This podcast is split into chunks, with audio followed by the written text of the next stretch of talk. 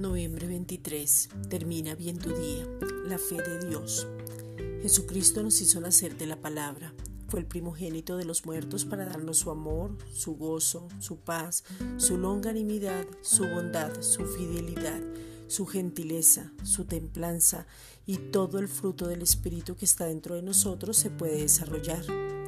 Tenemos la clase de fe de Dios. El mismo Padre llama las cosas que no son como si fuesen todos con la misma medida de fe, pero ejercitándola para poder ver.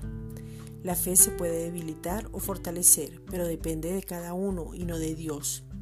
No es tener más fe, es tener más palabra revelada para creer lo que ya nos fue dado y lo que está establecido.